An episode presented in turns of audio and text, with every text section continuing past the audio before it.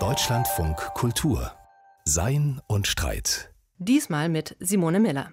Nancy Fraser ist eine der bedeutendsten politischen Philosophinnen unserer Zeit. Ihre Arbeit zu sozialer Gerechtigkeit, Umverteilung, zu Demokratie und Feminismus hat in den letzten zwei Jahrzehnten großen Einfluss auf akademische wie öffentliche Debatten rund um den Globus gehabt. Sie ist Professorin an der New School for Social Research in New York und dieses Jahr hat sie auch den Benjamin-Lehrstuhl an der Humboldt-Universität in Berlin inne. Mitte Juni wird sie also die Benjamin-Vorlesungen halten. In diesen diesen drei Vorlesungen präsentiert sie ihre Ideen dazu, wie wir die gegenwärtigen feministischen, antirassistischen und antiimperialistischen Kämpfe zusammendenken, wie wir die unsichtbaren Verbindungen zwischen Gender, Race und Class aufdecken sollten. Und jetzt ist sie hier bei mir im Studio. Nancy Fraser, es ist eine große Freude und Ehre. Vielen Dank für Ihren Besuch. Herzlich willkommen. Well, thank you. It's a pleasure to be here. Wenn wir uns umschauen, finden wir uns in einer Zeit der Vielfachkrisen wieder. Nicht nur sind wir mit Krieg konfrontiert, vielmehr sind mehrere Krisen zu unseren stummen Begleitern geworden. Wir kämpfen mit einer Umwelt- und Klimakatastrophe. Die nächste Wirtschaftskrise bahnt sich an, die Demokratie ist in Gefahr und gleichzeitig scheinen die sozialen Bewegungen isoliert zu sein, überfordert von diesen in den Himmel wachsenden Problemen. Vor diesem Hintergrund ist es absolut faszinierend, dass Sie jetzt kommen und sagen, Moment mal, es gibt zahlreiche soziale Kämpfe überall auf der Welt und ja, sie mögen ganz verschiedene Gesichter haben, ob ein feministisches, ein antirassistisches oder ein antiimperialistisches, aber sie gehören zusammen und wir sollten sie als verschiedene Ausprägungen ein und desselben Arbeitskampfes begreifen. Das ist eine ziemlich überraschende These. Was bringt sie dazu?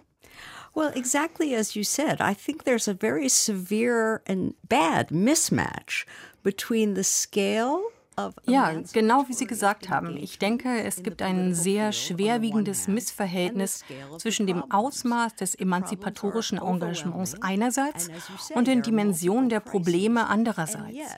Die Probleme sind überwältigend und wie Sie sagen, gibt es etliche Krisen. Ich bin aber überzeugt davon, dass dies keine voneinander getrennten Krisen sind, sondern dass sie miteinander verwoben sind und alle von ein und demselben gesellschaftlichen System verursacht worden sind.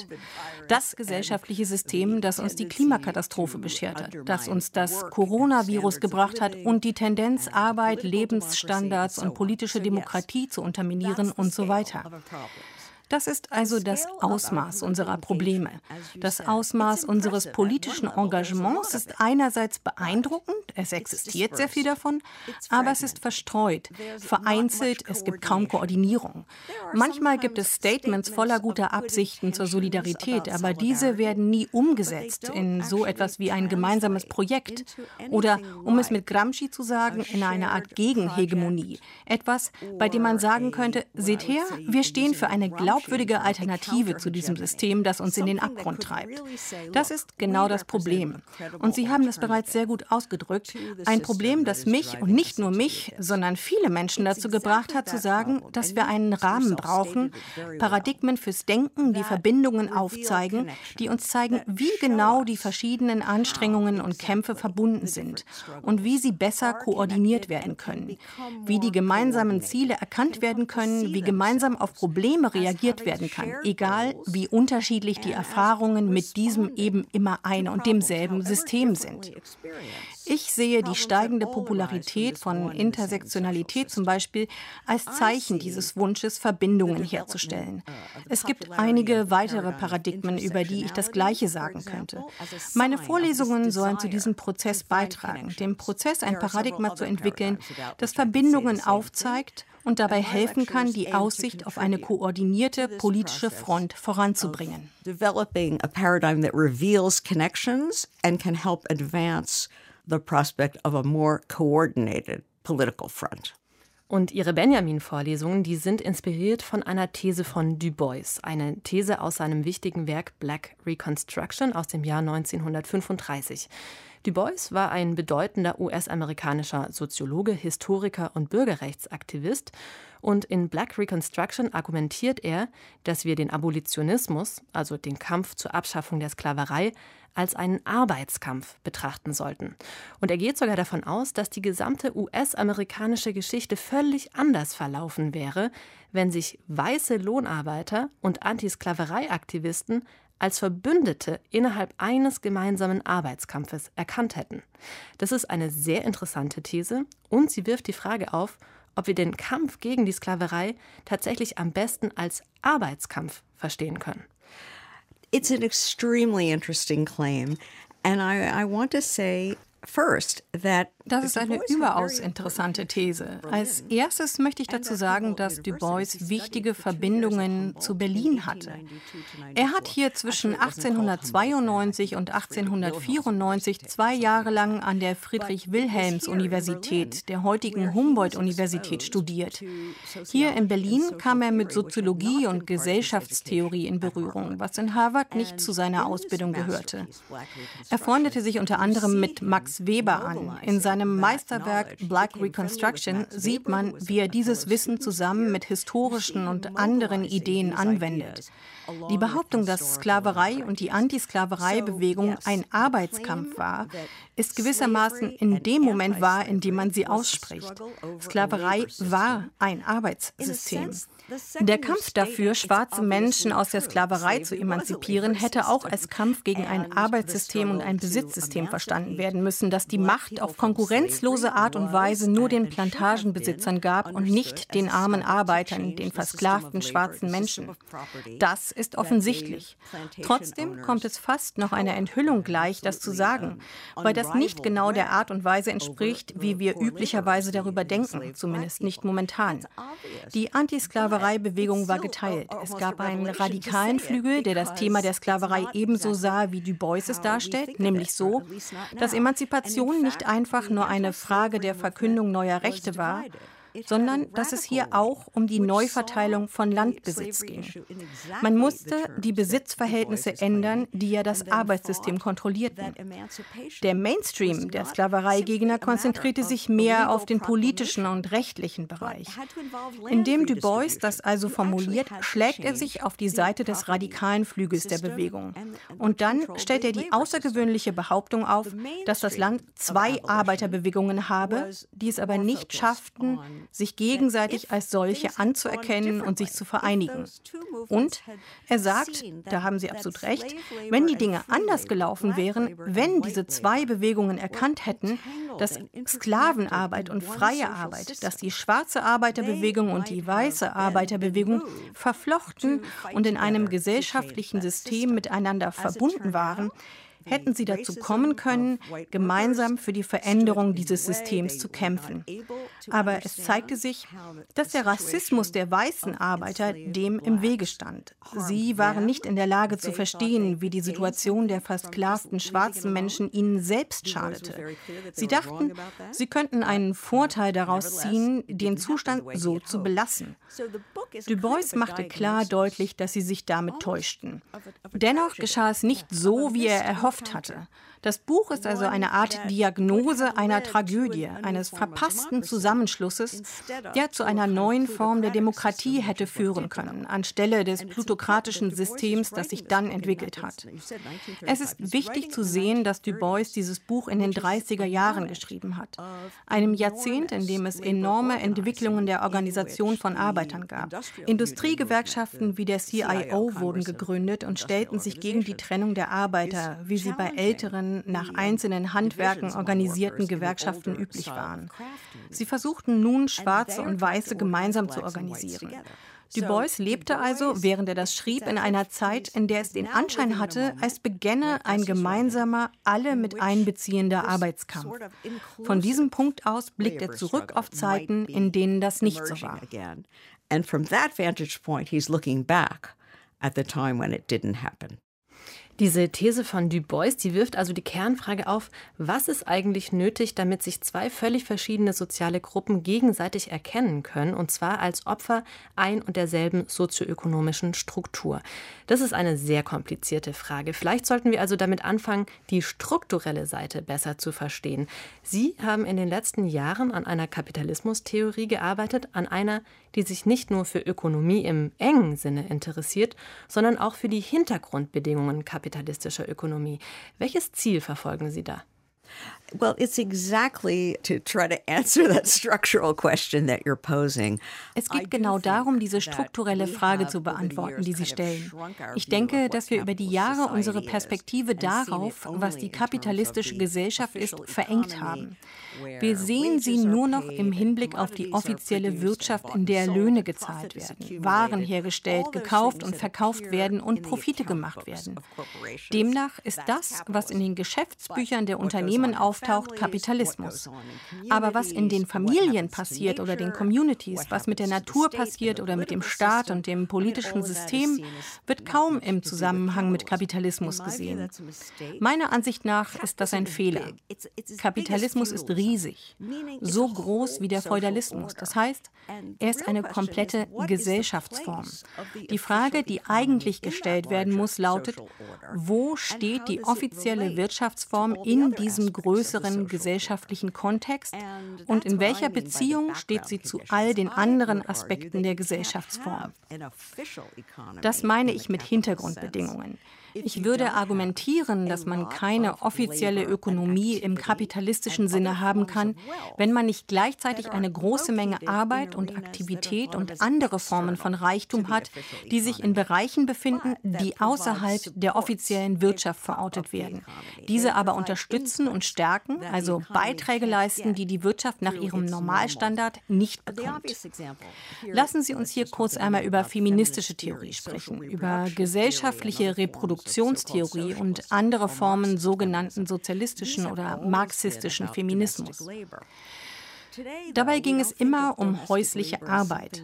Heute denken wir bei häuslicher Arbeit nicht nur an Tätigkeiten im Haushalt, sondern an alle Arten von Care-Arbeit, also Kinder bekommen, sich um Kinder kümmern, sie erziehen, Alte und Kranke pflegen, Familienangehörige oder Freunde versorgen, einen Haushalt führen, eine Nachbarschaft pflegen, soziale Verbindungen aufrechterhalten. All das sind sehr wichtige Tätigkeiten. Wenn diese auf die eine oder andere Weise nicht verrichtet werden, dann hat man auch keine Arbeiter, die in die Fabriken gehen, Waren produzieren und für Profite der kapitalistischen Klasse sorgen. Das ist eine absolut notwendige Voraussetzung. Das ist ein bekanntes Argument, zumindest unter Feministinnen. Und ich denke, es findet heutzutage auch in weiteren Bereichen Anklang. Du Bois liefert ein ähnliches Argument, worauf ich aufbaue. Und das besagt nicht nur die Care-Arbeit, sondern auch die enteignete Arbeit, unfreie Arbeit, wenn nicht tatsächlich Sklavenarbeit, dann abhängige oder halbfreie Arbeit, die nicht die einklagbaren Rechte und staatsbürgerlichen Ansprüche hat, die Arbeitnehmer eigentlich haben sollten. Auch diese Arbeit ist essentiell. In Black Reconstruction erklärt er, dass die Sklavenarbeit schwarzer Menschen in den USA und auf der ganzen Welt ein Grundstein des modernen industriellen Systems weltweit ist. Wenn man die ausgebeuteten oder versklavten oder anderweitig belasteten Menschen, die zum Beispiel Baumwolle produzieren, nicht gehabt hätte, dann gäbe es Manchester nicht, keine Baumwollspinnereien im freien Norden. Diese Arbeiterinnen leisten einen fundamentalen fundamentalen Beitrag und den liefern sie sehr, sehr billig. Und weil sie nicht bezahlt werden, ist die Baumwolle so billig, dass die Profite enorm sind. Ihre Arbeit steht in direktem Zusammenhang mit der Arbeit der Arbeiterinnen in den Spinnereien, die frei sind, weiß sind, die damals auch übel ausgebeutet und nicht ausreichend bezahlt wurden. Aber diese beiden Dinge sind eng miteinander verwoben. Es ist ein System. Die Idee ist also, dass keine der beiden Gruppen von Arbeitern ihre Probleme alleine lösen kann. Sie sind in einem System gefangen, das sie miteinander verwebt, sie aber auch voneinander trennt, politisch trennt. Deshalb die fehlende gegenseitige Anerkennung. Was man wirklich braucht, um dieses System zu verändern, dass es beide Gruppen befreit, ist irgendeine Form koordinierter Verbindung. Das muss meiner Ansicht nach nicht bedeuten, dass es eine Bewegung gibt, in der alle irgendwie verschmelzen. Ich glaube nicht, dass das die nötige Schlussfolgerung wäre. Bin mir auch nicht sicher, ob Du Bois das so gemeint hätte. Aber es bedeutet, egal wie autonom verschiedene Bewegungen voneinander sind, müssen sie doch ein Verständnis davon haben, haben, wo sie sich in Bezug zu den anderen befinden und warum sie sich zusammenschließen müssen. They are nonetheless need to have an understanding of how they're situated in relation to each other and why they need to ally with each other.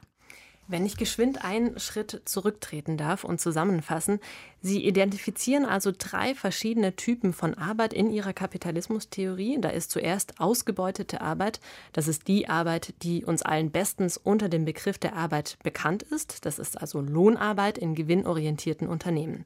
Daneben machen Sie enteignete Arbeit aus. Das ist unbezahlte oder schlecht bezahlte Arbeit, die oftmals gewaltsam erzwungen ist und meistens von rassifizierten Menschen ausgeübt wird, also von Menschen, die rassistisch stigmatisiert werden. Und zuletzt sprechen sie von externalisierter Arbeit, das ist die Sorge, die Care-Arbeit, die typischerweise von Frauen verrichtet wird, wie Sie gerade schon ausgeführt haben. Und die Krux an der These ist jetzt, diese drei Formen der Arbeit, die sind nicht zufällig, sondern sie konstituieren den Kapitalismus. Der Kapitalismus ist angewiesen auf diese drei verschiedenen Arbeitsformen. Wenn Sie nun also sagen, es kann keine Lohnarbeit geben ohne zum Beispiel enteignete Arbeit, lassen Sie mich besser verstehen, sind die Gründe für diesen Zusammenhang aus Ihrer Perspektive von wirtschaftlicher oder von politischer Natur? Ist es also die Politik, die internationale Politik, die anhand von Gesetzen, von Grenzen usw. So Gesellschaften so formt, dass der Kapitalismus dann von diesen politisch vorgeformten Arbeitstypen profitieren kann? Oder ist es andersrum? Ist es der Kapitalismus selbst, der Gesellschaften in diese drei verschiedenen Arbeitsareale hineintreibt und die Politik verstetigt dann nur, was ökonomische Kräfte bereits bewirkt haben? That's a really great question. It's a deep question and a difficult question. One point is that we have to be careful in posing this question about how we're using that word capitalism. Das ist wirklich eine sehr gute Frage, eine tiefgehende und schwierige Frage. Ein Punkt bei dieser Frage ist, dass wir vorsichtig sein müssen, wie wir das Wort Kapitalismus verwenden. Für mich ist Kapitalismus, wie gesagt, die Bezeichnung eines kompletten Gesellschaftssystems, nicht die der Wirtschaftsform. Wirtschaftsform und politisches System sind Teil des Kapitalismus. Worüber Worüber wir hier sprechen, ist, in welcher Beziehung beide zueinander stehen. Wie Wirtschaft und politisches System innerhalb dieser größeren gesellschaftlichen Ordnung zusammen funktionieren. Ich biete keine historische oder kausale Geschichte darüber, wie dieses System sich entwickelt hat oder was genau wozu führt. Mir gefällt Ihre Verwendung des Begriffs Struktur. Ich versuche eine strukturelle Landkarte zu liefern, die zeigt, wie das funktioniert. Die Historiker können uns dann später erzählen, wie das alles zustande gekommen ist und wo die Ursachen dafür liegen. Mein Gedanke dazu ist, dass es gute wirtschaftliche Gründe gibt, nicht für den Kapitalismus, aber für das Kapital, also die Klasse der Menschen, die große Unternehmen besitzen, Investoren und so weiter. Diese haben handfeste Gründe, unfreie oder halbfreie Arbeit zu nutzen, wenn diese für sie erhältlich ist, weil sie so billig ist. Es passt in ihre Logik als Trittbrettfahrer von der günstigen Hausarbeit oder Care-Arbeit zu profitieren, ohne dafür zu bezahlen. Das erlaubt ihnen, die Kosten der Arbeit gering zu halten und Profite zu erwirtschaften. Sie haben Gründe dafür, die ökologischen Schäden nicht zu beheben, die sie ständig verursachen. Ich denke, aus ökonomischer Perspektive spornt dieses System diejenigen an, die Kapital besitzen und ihr Leben dessen Ansammlung verschrieben haben, ihre Schäden eben nicht zu beheben, nichts für die Reproduktionskosten des von ihnen genutzten Inputs auszugeben. Das politische System hilft, das durch alle möglichen Arten von Statushierarchien möglich zu machen, zum Beispiel Hierarchien von Staatsbürgerschaften etc. Es gibt explizit rassifizierte Regime, wie die USA oder Südafrika es waren. Ich würde sagen, Israel hat auch heute noch eine Art solchen Regimes. Es gibt solche Länder. Aber selbst in Staaten, wo so etwas nicht offiziell ist, gibt es informelle politische Arrangements, die bestimmten Bevölkerungsgruppen die Möglichkeit vorenthalten, sich an den Staat zu wenden, um sich vor der Expropriation schützen zu lassen. Sie haben keine einklagbaren Rechte. Sie sind Bürger zweiter Klasse. Wir sprechen bis jetzt ja nur über Menschen, die innerhalb eines Landes leben. Wenn wir uns die internationale Ebene ansehen, die globale Aufteilung der Arbeit, Migration, darunter auch unfreiwillige Migration aufgrund von Kriegen, Klimakatastrophen, der fehlenden Möglichkeit, Arbeit zu finden oder Geld zu verdienen, Zwangsenteignung etc., wenn man all das zusammennimmt, sieht man, dass dieses System Bevölkerungen schafft, die der Ausbeutung sozusagen als reife Beute ausgeliefert sind, denen man die Mittel zur Selbstverteidigung genommen hat. Das ist eine politische Frage. Aber es ist eine Voraussetzung für die ökonomische Expropriation. Ich denke, dass die offizielle Trennung von Politik und Wirtschaft in kapitalistischen Gesellschaften ein Verständnis verhindert, wie diese sich gegenseitig definieren und miteinander verwoben sind. Gets in the way of understanding how they too are mutually defined and uh, entangled with each other. Würden Sie dann also sagen, Rassismus und Sexismus sind soziale und politische Voraussetzungen für den Kapitalismus?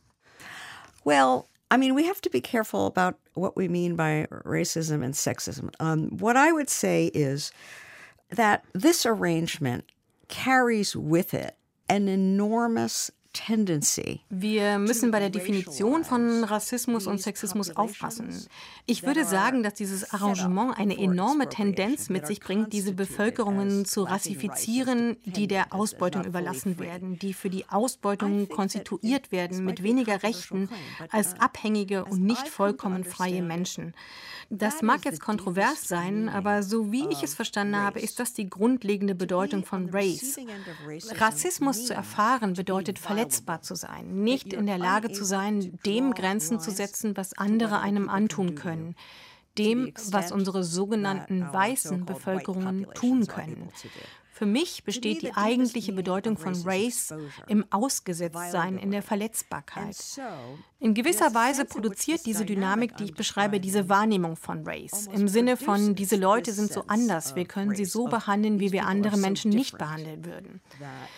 Bei der Genderfrage sieht es ein wenig anders aus. Aber auch hier funktioniert es, denke ich, darüber es für natürlich zu erklären. Nach dem Motto, Care-Arbeit ist keine richtige Arbeit. Frauen sind von Natur aus mütterlich. Das liegt ihnen. Dafür müssen sie nicht studieren oder sich irgendwelche Fähigkeiten aneignen. So sind sind sie einfach.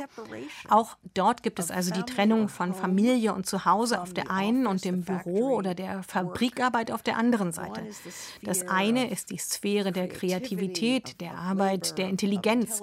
Das andere ist naturgegebenes, emotionales Zeug, ebenso ein Frauending. Auch hier produziert das System also gewissermaßen diese Geschlechterdichotomie. Es erzeugt eine Klasse feminisierter Wesen, so wie es auch eine Klasse rassifizierter Wesen erzeugt. Es gibt eine Menge interessanter Fragen dahingehend, ob die Menschen, die feminisiert werden, tatsächlich biologische Frauen sein müssen oder ob die Menschen, die rassifiziert werden, wirklich dunklere Haut als andere haben müssen. Ich denke, das System verlangt, dass irgendjemand feminisiert und rassifiziert wird wird. Sonst würde es nicht funktionieren. Sonst müsste man allen Menschen die vollen Reproduktionskosten ihrer Arbeit zahlen. Und mit der Natur müsste man ebenso verfahren. Und da sehe ich nicht, wie es noch irgendeine Form von Profit geben könnte. And then I think I don't see how there would be any profit at all if that were the case. Wir haben jetzt also gesehen, dass diese drei verschiedenen Arbeitstypen untrennbar miteinander verbunden sind. Aber irgendwie fehlt der politische Gegenpart. Es stellt sich also die Frage nach dem Selbstverständnis der Betroffenen, zum Beispiel der Frauen. Und interessanterweise ist der Feminismus in den letzten Jahrzehnten ja zu einem akzeptierten Anliegen geworden, also nicht nur in westlichen Staaten. Und wenn wir uns die größten, die lautesten Debatten der letzten Jahre ansehen, dann stellen wir fest, die wichtigsten Themen waren sexuelle Gewalt, Abtreibung, der Gender Pay Gap, Chancengleichheit auf dem Arbeitsmarkt, nicht so sehr dagegen der Kampf um gut bezahlte Sorgearbeit oder die Abschaffung des Kapitalismus. Wie erklären Sie das? Haben wir es hier mit einem falschen Bewusstsein zu tun? Well, there are several things I want to say about that. I mean, to say that feminism is a labor movement in the way I want to use that claim Dazu möchte ich verschiedene Dinge sagen. So wie ich die Behauptung aufstelle, dass Feminismus eine Arbeiterbewegung ist, meine ich nicht, dass tatsächlich jede Forderung der Feministinnen oder jedes Problem, das Frauen haben, im engeren Sinne mit Arbeit verbunden ist. Es bedeutet, dass die Konstruktion von Gender und Weiblichkeit als Gegenstück zur Männlichkeit fundamental auf einer materiellen Grundlage beruht. Das hat zu tun mit der Trennung in sogenannte produktive Arbeit und reproduktive Arbeit. Das ist übrigens spezifisch für den Kapitalismus. In bäuerlichen Communities oder anderen Formen gesellschaftlicher Organisation gab es diese scharfe Trennung so nicht. Da war alles vermischt. Das ist der eine Punkt. Ich rede hier über die tiefere Struktur der Gesellschaft, was nicht bedeutet, dass jede Erfahrung von Verletzung, von Ungerechtigkeit oder männlicher Dominanz direkt auf die Frage der Arbeit zurückgeführt werden kann. Auf der anderen Seite haben einige Dinge, die Sie erwähnt haben, in der Tat ziemlich viel mit Arbeit zu tun. Der Kampf um die Rechte familiärer und sexueller Selbstbestimmung hat viel damit zu tun, welchen Zugang Frauen zum Mainstream gesellschaftlicher Aktivitäten haben, vor allem zu bezahlter Arbeit. Die MeToo-Bewegung könnte kein eindeutigeres Argument für eine arbeitsrechtliche Bewegung sein. Es geht darum, unrechtmäßige Machtausübung, sexuelle Belästigung und sexuelle Übergriffe am Arbeitsplatz zu bekämpfen. Das ist ein ganz klarer Arbeitskampf. Es ist eine überaus wichtige Ergänzung davon, was Arbeitsrechte sein müssen, wenn sie alle Menschen schützen sollen. Bei älteren Arbeitsrechtsbewegungen kamen diese Ideen noch nicht vor. Ich denke also, es gibt eine ganze Reihe von feministischen Kämpfen, die sehr eng mit dem Thema Arbeit verbunden sind. Darunter Forderungen nach großzügigerer Elternzeit, nach Altenpflege, nach Kinderbetreuung. All das sind Kämpfe für die Neubewertung reproduktiver Arbeit. Nicht als öffentliche Güter in einem profitorientierten Rahmen. Es geht darum zu sagen, dass die Gesellschaft diese Arbeit wertschätzt und bereit ist, dafür zu zahlen und sie zu organisieren. Und das großzügig und auf hohem Niveau, was bedeutet, die Menschen über den Profit zu stellen. Dabei geht es auch um gesellschaftliche Reproduktion und Care-Arbeit. Anstatt diese Arbeit als bloße Stütze der echten Arbeit abzutun, sagen wir, lasst uns das Ganze umkehren. Lasst uns profitbasierte Arbeit als Stütze der Reproduktion behandeln. We're saying, let's turn it upside down. Let's treat profit-making work as a prop for social reproduction. Wenn wir also diese ganze unbezahlte oder schlecht bezahlte Sorge, Care-Arbeit in unser kapitalistisches Lohnarbeitssystem integrieren würden, würde der Kapitalismus dann zusammenbrechen? Well, I don't know about collapse. I think the prerogatives of capital would be very severely constrained. Zusammenbruch, ich weiß nicht. Ich denke, die Privilegien des Kapitalismus würden zumindest stark eingeschränkt. Das bringt uns zu einer interessanten Frage. Ab wann kann man sagen, dass das System nicht mehr kapitalistisch ist, weil das Kapital so eingeschränkt ist, dass es nicht mehr im großen Stil angehäuft werden kann?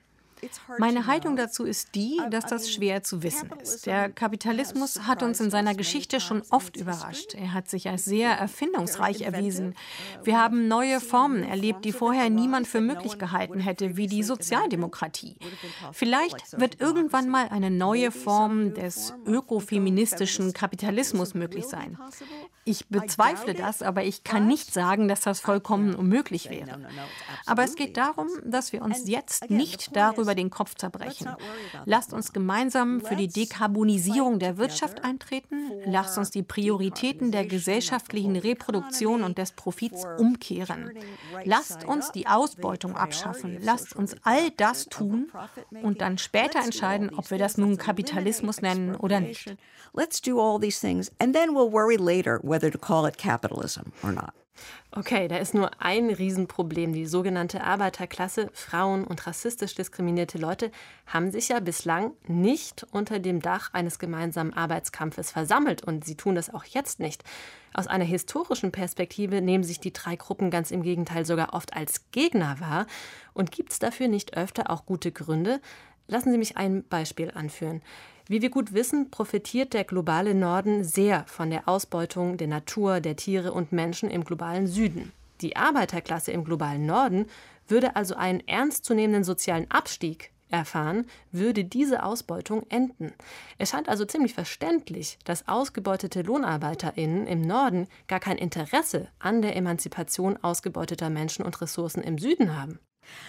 Yeah, I think that is the way that most people see it, including the actual actors on the ground, and it does explain why they don't unite or seek the kinds of allies that I'm talking about. Ja, ich denke, so sehen das die meisten Leute, darunter auch die eigentlichen Akteure. Und das erklärt, warum sie sich nicht zusammenschließen oder die Verbündeten suchen, über die ich gesprochen habe.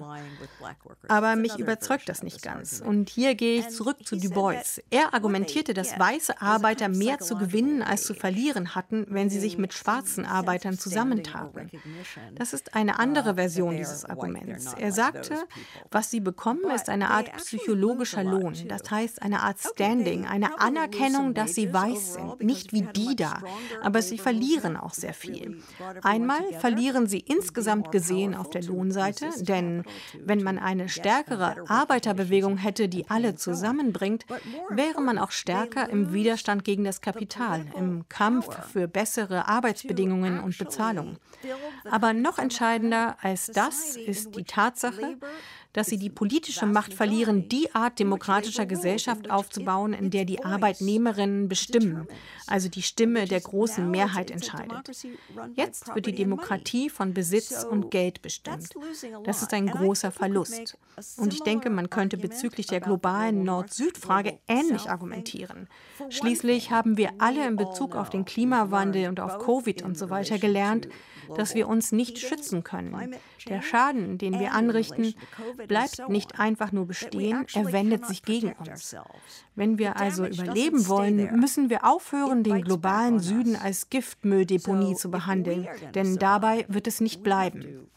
Das ist der eine Punkt. Der andere ist, dass man nicht nur vor dem Hintergrund des aktuellen Systems kalkulieren kann, was die eigenen Interessen sind.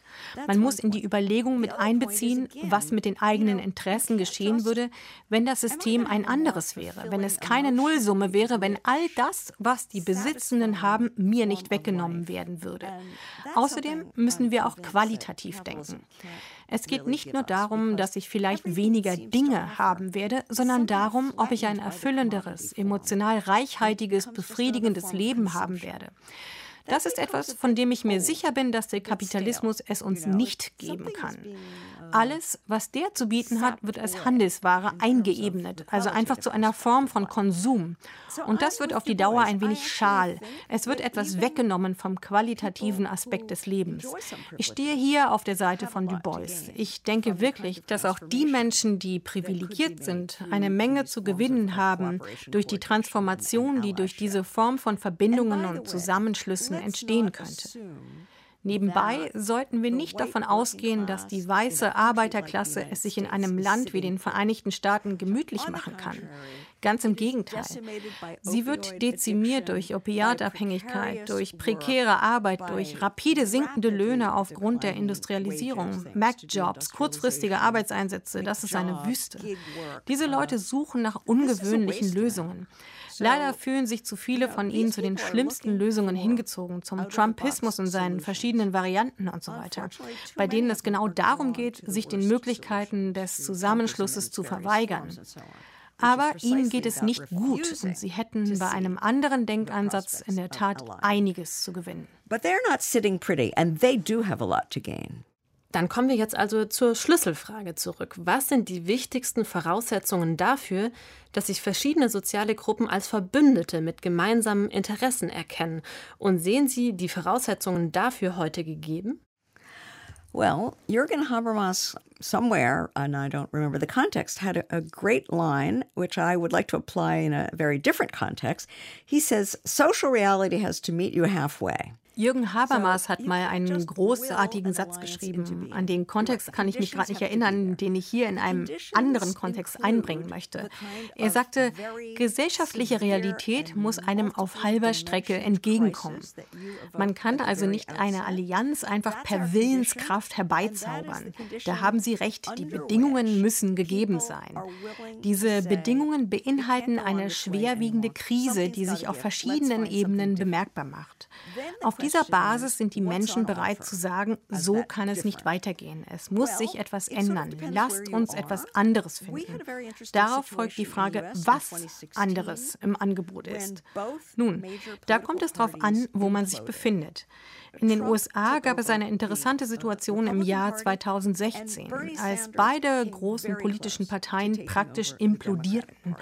Trump übernahm die Republikanische Partei und Bernie Sanders stand kurz davor, die Demokratische Partei anzuführen.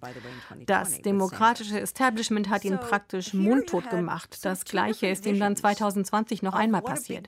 Aber hier gab es zwei verschiedene Visionen davon, wie eine weitreichende Veränderung aussehen könnte. Beide nahmen für sich in Anspruch, auf Seiten der Arbeiterklasse zu stehen definierten aber sehr unterschiedlich, was sie unter Arbeiterklasse verstanden. Trump meinte damit die weißen Menschen. Er schloss Einwanderer, schwarze Menschen, Mexikaner, Muslime und so weiter aus. Bernie Sanders hatte dagegen eine inklusive Perspektive, der zufolge natürlich alle diese Menschen zur Arbeiterschicht gehörten. Die Arbeiterklasse ist eben nicht mehr die, für die wir sie früher hielten. Es sind nicht mehr nur Menschen, die in Fabriken, im Bergbau oder auf Baustellen arbeiten. Es es sind KindergartenerzieherInnen, geringfügig Beschäftigte, die ganze zusammengewürfelte Masse an Menschen, die täglich darum kämpfen, irgendwie über die Runden zu kommen, die nicht zu den Besitzenden gehören und deren Lebensbedingungen immer schlechter werden. Sanders ist anfangs auf sehr breiter Ebene aufgenommen worden, auch von Leuten, die dann später für Trump gestimmt haben, als Sanders nicht mehr auf dem Wahlzettel stand. Und das erinnert mich in der Tat an die 30er Jahre, wo Menschen in Deutschland erst die Kommunisten und dann die Nazis wählten. Es sind turbulente, unbeständige Zeiten. Zeiten, in denen es vielleicht mehr Freiheiten gibt als normalerweise. Die Leute denken, dass sie sich nicht so genau an die Spielregeln halten müssen. Es gibt mehr Freiheit, aber alles kommt darauf an, welche Narrative dominieren. Da bin ich wieder bei dem Begriff Hegemonie und Gegenhegemonie. Man muss einen Rahmen greifbar machen, der einem erlaubt, die eigene Situation zu interpretieren. Es hängt davon ab, wie ich mein Problem definiere, was ich als Ursache des Problems betrachte, wen ich als potenzielle Verbündete für die Lösung des Problems wahrnehme. Das braucht man, um ein gegenhegemoniales Verständnis zu entwickeln, eine Art zu denken. Und wenn man die einmal hat, dann werden viele Dinge möglich, die sonst nicht möglich wären. Ich sage also nicht, dass dieser Moment jetzt, im Mai 2022, ein besonders optimistischer Moment für mich ist. Vor ein paar Jahren war ich noch ein wenig optimistischer. Aber dieser Augenblick ist nicht in Stein gemeißelt. Gramsci sagte, und das ist ein Zitat, das zurzeit viele Leute anführen, er sagte, das ist ein Interregnum, eine Zwischenphase. Wir kommen aus dem Neoliberalismus und wissen noch nicht, wo wir hingehen. Aber momentan stirbt das Alte und das Neue kann noch nicht geboren werden. Im Interregnum, in der Zwischenphase, treten alle möglichen Arten morbider Symptome auf. Wir leben in einer Zeit morbider Symptome, weil das Alte nicht funktioniert und wir noch nicht wissen, wie wir das Neue schaffen können. Aber das ist eine Situation, die zwar viel Gefahr birgt, aber auch viele Möglichkeiten. The old isn't working and we don't know how yet to make the new. But that's a situation of a lot of danger, but also of opportunity. Und eventuell Hoffnung? Ja, yeah, and hope. Ja, und Hoffnung. Das ist ein perfektes Schlusswort für dieses Gespräch. Herzlichen Dank, Nancy Fraser, für dieses inspirierende Gespräch. Alles Gute Ihnen. Thank you. It's been really fun and interesting to talk to you. Rund um den Ukraine-Krieg hagelt es Vergleiche. Oft werden Putin und Hitler in einem Atemzug genannt, der Ukraine-Krieg mit dem Ersten Weltkrieg verglichen, die russische Invasion mit dem Irakkrieg. Aus diesen Analogien sollen Schlüsse für das richtige Handeln im Hier und Jetzt gezogen werden. Umso wichtiger ist es, dass diese Vergleiche nicht hinken. Aber woran machen wir das eigentlich fest? Pauline Pieper kommentiert. Im Zusammenhang mit dem russischen Angriffskrieg in der Ukraine werden zahlreiche Analogien bemüht. Zelensky zieht Parallelen zwischen der russischen Invasion und dem Holocaust. Putin wiederum sieht eine Analogie zwischen seinem Krieg und dem sowjetischen Kampf gegen die Nationalsozialisten. Der russische Angriffskrieg wird mal mit dem Irakkrieg, mal mit dem Beginn des Ersten Weltkriegs verglichen. Wir mögen einige dieser Analogien geradewegs zurückweisen, während wir andere womöglich für legitim erachten. Woran aber lässt sich das festmachen? Eine Analogie stellt eine Ähnlichkeit zwischen zwei Gegenständen hinsichtlich bestimmter Eigenschaften fest. Wenn sich zwei Gegenstände in bestimmten Punkten ähneln, so erscheint es plausibel, dass weitere Eigenschaften des einen Gegenstands auch für den anderen gelten. Der schottische Aufklärungsphilosoph Thomas Reid etwa entwirft im 18. Jahrhundert folgende Analogie. Sowohl die Erde als auch andere Planeten unseres Sonnensystems drehen sich um ihre Achse, umkreisen die Sonne und haben Monde. Da die Erde bewohnt ist, kann man annehmen, dass auch andere Planeten bewohnt sind. An diesem Beispiel wird schon deutlich, was der entscheidende Faktor bei der Bewertung von Analogien ist: das Ausmaß der Ähnlichkeiten. Von Aristoteles kann man lernen, dass eine Analogie stärker ist, je mehr Ähnlichkeiten zwischen den verglichenen Gegenständen bestehen. Aber nicht nur die Anzahl der Ähnlichkeiten, sondern auch ihre Relevanz spielt eine Rolle. Um bewohnbar zu sein, muss ein Planet eben nicht nur um die Sonne kreisen, sondern etwa auch ausreichende Wasservorkommen haben. Da Reeds Analogie das nicht berücksichtigt, kommt sie, wie wir heute wissen, zu falschen Schlüssen. Mit Blick auf die Analogien, die im Zusammenhang mit dem Ukraine-Krieg geäußert werden, müssen wir uns also fragen, werden die relevanten Ähnlichkeiten geltend gemacht, die eine Analogie zu einer guten Analogie machen? So gesehen erscheint der Vergleich des Ukraine-Kriegs mit dem Holocaust reichlich absurd sind doch die Unterschiede in quantitativer wie qualitativer Hinsicht so augenfällig, dass sich vielmehr der Verdacht aufdrängt, die Analogie diene hier einem propagandistischen Zweck. Wer aber an Wahrheitsfindung interessiert ist, sollte mit Analogien keine Verbindungen herbeifantasieren, sondern darauf bedacht sein, aufschlussreiche Zusammenhänge herzustellen. Denn Analogien kommt wesentlich eine sogenannte heuristische Funktion zu. Sie können neue Perspektiven auf ein Phänomen eröffnen, anhand bekannter Tatsachen Rückschlüsse auf Unbekanntes ermöglichen. Je mehr Ähnlichkeiten mit einem anderen Phänomen sich auffinden lassen, desto plausibler und wahrscheinlicher erscheint es, dass sie sich auch in anderer Hinsicht ähneln, selbst wenn wir darüber keine Gewissheit haben. Dienen Analogien so einer sachlichen Auseinandersetzung, ist nichts gegen sie einzuwenden. Ein historischer Vergleich zwischen der Eskalationsdynamik des Ersten Weltkriegs und dem heutigen Ukraine-Krieg kann ergiebig sein sofern daraus keine vermeintlich zwingenden Konsequenzen abgeleitet werden. Denn wenn Analogien nicht heuristisch genutzt werden, sondern nur dazu, Scheinargumente zu formulieren, man denke an Putins Behauptung, die Ukraine müsse entnazifiziert werden, dann sind sie problematisch. Das gilt auch, wenn Analogien nur in Stellung gebracht werden, um einer inhaltlichen Diskussion auszuweichen. Wenn jemand etwa der Kritik an russischen Kriegsverbrechen mit dem Verweis begegnet, die Amerikaner seien doch genauso schlimm, verfängt zu Recht der Vorwurf des Whataboutism. So simpel das auch klingen mag, es gibt gute und schlechte Analogien. Und es ist wichtig, sie zu unterscheiden und uns vor voreiligen Schlüssen zu hüten, indem wir uns nicht vom Anschein der Plausibilität blenden lassen, sondern hinterfragen, wie tragfähig die unterstellten Ähnlichkeiten wirklich sind. In Kriegszeiten gilt das umso mehr. Der philosophische Wochenkommentar von Pauline Pieper war das und damit geht diese Ausgabe von Sein und Streit schon wieder zu Ende. Danke fürs Interesse und bis zum nächsten Mal, sagt Simone Miller.